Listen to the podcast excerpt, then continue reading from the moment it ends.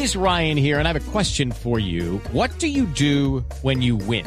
Like, are you a fist pumper? a woohooer, a hand clapper, a high fiver. I kind of like the high five, but if you want to hone in on those winning moves, check out Chumba Casino. At ChumbaCasino.com, choose from hundreds of social casino style games for your chance to redeem serious cash prizes. There are new game releases weekly, plus free daily bonuses. So don't wait. Start having the most fun ever at ChumbaCasino.com. No purchase necessary. BGW. Void were prohibited by law. See terms and conditions. 18 plus. Está con nosotros el decano de la Facultad de Economía de la Universidad del Rosario y secretario de la Comisión de Expertos de Pobreza, Carlos Sepúlveda. Profesor Sepúlveda, bienvenido, mil gracias por acompañarnos.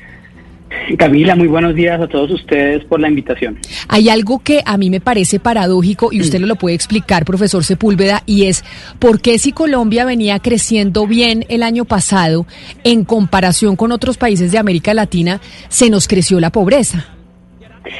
A pesar de que ya, eh, sobre todo arrancando este año, veníamos en un proceso de, crecimiento positivo y mayor al que habíamos observado en trimestres anteriores, recordemos que eh, en el mercado laboral empezaba a haber eh, un desgaste, teníamos un aumento en la tasa de desempleo y una pérdida de ocupados. Y claramente este aumento, tanto en pobreza monetaria como en pobreza extrema está relacionado con ese dinamismo del mercado laboral. Pero entonces eso quiere decir, profesor, que el crecimiento económico no está viéndose reflejado bajo ningún sentido en el mercado laboral y por ende está subiendo la pobreza. Las variables de, desempleo y, de población ocupada no se mueven eh, de manera paralela al crecimiento económico, tienen ciertos rezagos y durante el 2017 y 2018 había un freno en la tasa de desempleo que empezaba a aumentar.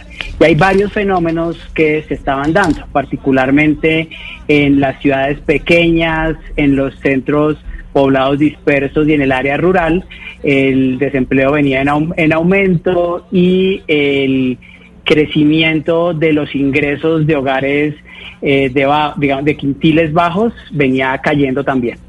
Pero entonces, si esto es así, los pronósticos de aumento de la pobreza para el 2020, profesor Sepúlveda, son catastróficos, porque si en el 2019, que estábamos creciendo más que, la, que otros países de la región, nosotros veníamos aumentando los niveles de pobreza, eso sin pandemia, pues no me quiero imaginar en qué estamos ahorita. ¿Ustedes qué tan pesimistas son?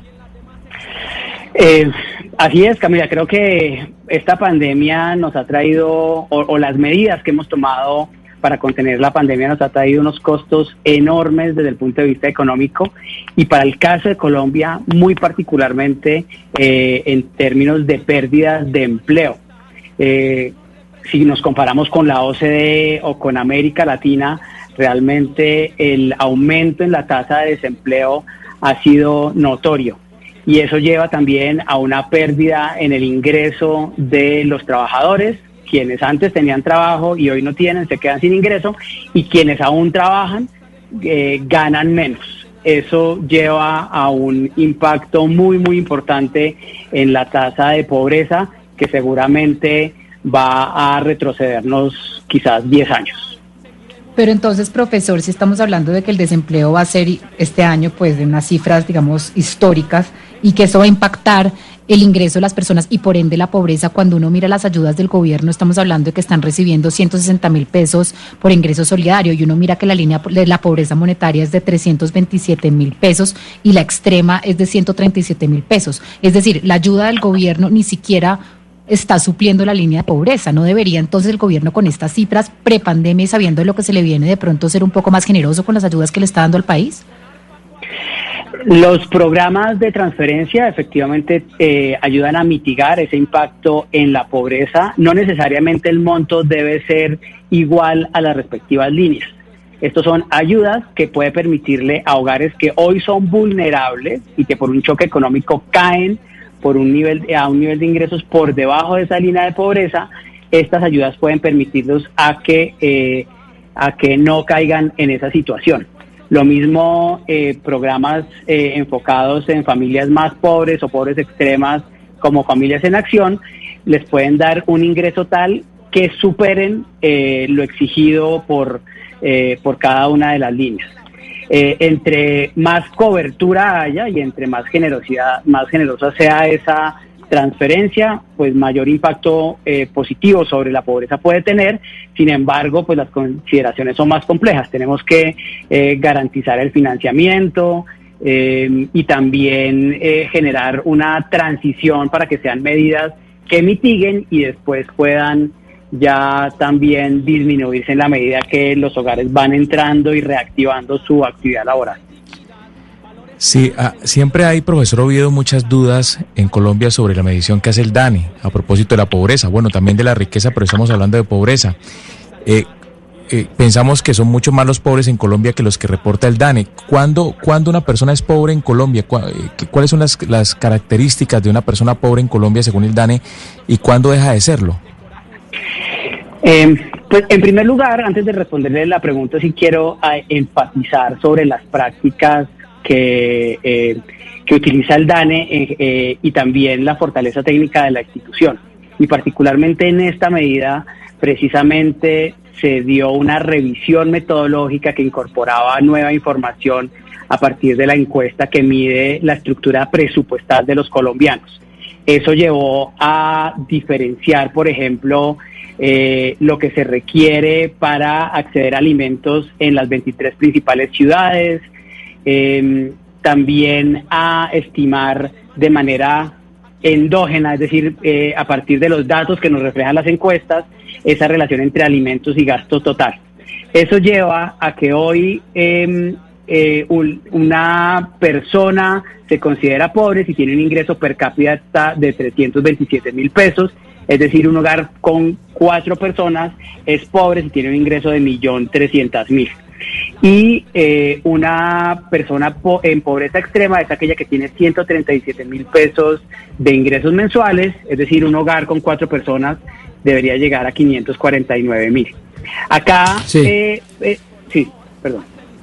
No, le, lo interrumpía, profesor Sepúlveda, porque usted ha hecho una reflexión que me parece más que elemental. Por causa de la pandemia, pues tenemos más desempleo, el doble de la tasa de desempleo antes de la pandemia. Eso genera pues una ausencia de ingresos en la clase trabajadora y por lo tanto se aumenta la pobreza. Pero hoy se publica un informe del Fondo Monetario Internacional trayendo algunas proyecciones de crecimiento. Es imposible generar plazas de empleo si no tenemos un crecimiento adecuado. De hecho, Desarrollo habla de un crecimiento histórico del 3.8 del Producto Interno Bruto para lograr superar las desbandadas del desempleo. En ese sentido le pregunto, ¿por qué razón? países muy similares hacen parte de la Alianza del Pacífico, tienen economías abiertas relativamente parecidas a las de Colombia como Chile y Perú. Eh, se estiman que pueden crecer en el caso de Perú 7.5 y en el caso de Chile 4.5 y Colombia tan solo el 4%. ¿Qué tienen ellos de particular que les permita poder llegar a crecer para generar obviamente una tasa de empleo muy alta y por lo tanto salir de la pobreza a esos niveles del Producto Interno Bruto? Em, yo creo que esta pandemia pues claramente evidencia nuestras fortalezas y nuestras debilidades como país.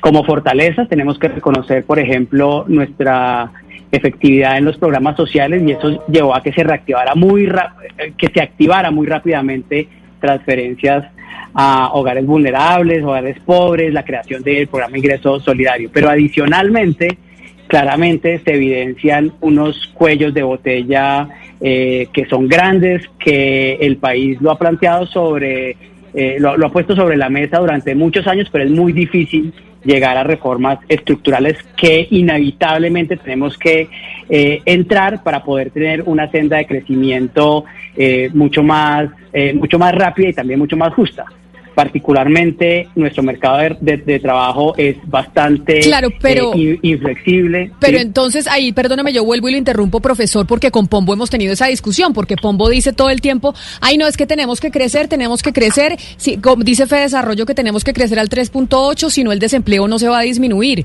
Y está demostrado, según lo que ustedes están diciendo con las cifras que entregó el DANE, y es, por más de que estuviéramos creciendo, igual la pobreza seguía aumentando y el desempleo también. Entonces, el desempleo y la pobreza, ¿por qué en Colombia desafortunadamente no están ligados exclusivamente al crecimiento? y cómo y qué es lo que tenemos que hacer adicional para reducir los niveles de pobreza y reducir los niveles de desempleo. Porque Pombo siempre me dice, no, primero crezcamos y después miramos qué hacemos. Y le digo, no, porque según las cifras que nos están entregando, así crezcamos, la gente sigue pobre y sigue aumentando el desempleo.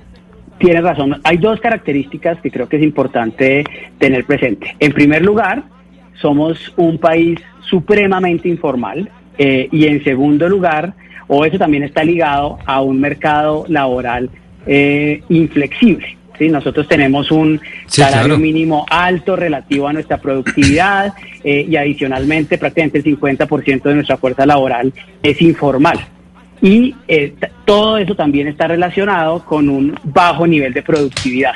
Entonces no tenemos una receta, una, una receta para de sacar de la manga, tenemos es que ser conscientes que necesitamos mayor educación, eh, mayor flexibilidad para diferenciar también los acuerdos laborales eh, dependiendo de las condiciones de cada ciudad, eh, de rangos de población, eh, mayor seguridad también al trabajador y no al trabajo, al puesto de trabajo, que le permita ver, tener un seguro mientras está desempleado y, y cuando transite en esa situación de desempleo se pueda capacitar. Son distintas medidas que podemos abordar. Pero también la pregunta, ¿pero por qué no se relacionan? Ustedes ven, mire, por ejemplo, España, México, Francia, Italia, todos ellos cayeron más en esta crisis, en su economía, pero perdieron muchísimo menos empleo. Y no será, y no será, doctor Sepúlveda. Y no será, doctor Sepúlveda, que es que entonces a nosotros acá nos está jalonando una, em, una eh, economía que no demanda tantos empleos. ¿No será que aquellos que crecen económicamente en Colombia son aquellas industrias o sectores que no necesitan contratar tanta gente? Y que esa es una de las razones por las cuales, por más de que tengamos crecimiento, no hay que sacar pecho porque la gente sigue pobre y la gente sigue desempleada, según las mismas cifras que entregaron ustedes ayer. Eh, no, nuestra, yo no, yo no creo que sea culpa de los sectores que están creciendo, sino de la manera en que nosotros crecemos y de las barreras que nosotros imponemos a la creación de nuevos empleos. Cuando tenemos una fuerza de trabajo que no es lo suficientemente capacitada, con una baja productividad, pero adicionalmente los costos de emplearlos son muy altos, terminamos teniendo muy pocos trabajadores formales, muchos trabajadores informales y ambos poblaciones poco capacitadas. Pero además de eso, corríjame eh, públicamente, profesor y decano Sepúlveda, eh, porque sí, en efecto, yo soy de los que participo de la idea de que el crecimiento del Producto Interno Bruto es una condición necesaria, no suficiente, pero absolutamente necesaria. Y esa ha sido una pelea de antaño, de marras aquí con las compañeras de la mesa. Pero más allá de eso, lo cierto es que no solo estamos dentro de una economía con un empleo informal gigantesco, que dicen los entendidos post pandemia podrá tocar el 60 el 65%, pero además tenemos una economía informal. Estoy hablando de economía contrabando, economía de droga y economía de minería ilegal. Eso también pega en la informalidad de las plazas de empleo y todo lo que usted nos ha venido diagnosticando esta mañana. Claro, nosotros somos informales desde un punto de vista multidimensional. Cuando vemos eh, las, eh, la creación de microempresas, hay un porcentaje alto de informalidad. La, eh, eh, los puestos de trabajo también, como usted dice, cerca del 50% son informales. Eh, inclusive vemos en esta pandemia, vimos fenómenos como los arriendos informales que llevaban a una vulnerabilidad importante de aquellos que estaban bajo esos contratos, el manejo, el alto manejo de efectivo que nosotros tenemos, que seguramente se ha sido uno de los avances de esta pandemia, también es una característica de nuestra sociedad. Entonces somos informales, eh, de manera estructural, no solamente eh, desde el punto de vista de mercado laboral. Y eso lleva a que crezcamos menos, a que seamos poco productivos y por lo tanto también poco competitivos en el mercado internacional. Eh, también estoy de acuerdo con usted porque si no crecemos, pues no se genera riqueza y no aumentamos ingresos. Lo importante es cómo logramos crecer con un mayor bienestar eh, y, con un beneficio para todos. Y creo que eso lo logramos eh, pues en el largo plazo generando estas reformas estructurales con una mayor educación, con un mercado laboral flexible, con una protección al trabajador y no al trabajo, eh, entre otras medidas. Yo le hago una última pregunta, profesor Sepúlveda, y es según estas mediciones de pobreza, principalmente los pobres en Colombia, estos 17 millones están en el sector rural o en las urbes. Es decir, la pobreza se está concentrando más en la ruralidad o en las ciudades. De los 17 millones de pobres en el 2019, la mayoría eh, en nivel están en los centros poblados y rural dispersos, es decir, en pequeñas, en pequeñas ciudades y rural y resto urbano. Eh, centros poblados y rural dispersos es el 29.3% de esos 17 millones, eh, equivalente a 5 millones 200 mil y resto urbano también casi 5 millones, 4 millones 944 mil. Eh, seguido a esos dos grupos, las grandes ciudades son las que más aportan. Bogotá aporta 2 millones 200 mil, que equivalen al 13% de esos 17 millones, eh, y Medellín 900 mil. Pues preocupantes las cifras y ¿saben cuál es el plan de acción, profesor Sepúlveda? ¿O todavía lo estamos estructurando? Porque evidentemente como empezamos esta entrevista y es que la pobreza va a aumentar significativamente en el 2020. Pues tenemos que, tenemos que como sociedad a todos los niveles buscar, por un lado, medidas de choque de creación de empleo a muy corto plazo, y aquí solamente quiero destacar un tema que estas cifras de pobreza no alcanzan a reflejar porque son del 2019, y es el gran impacto en las brechas de género.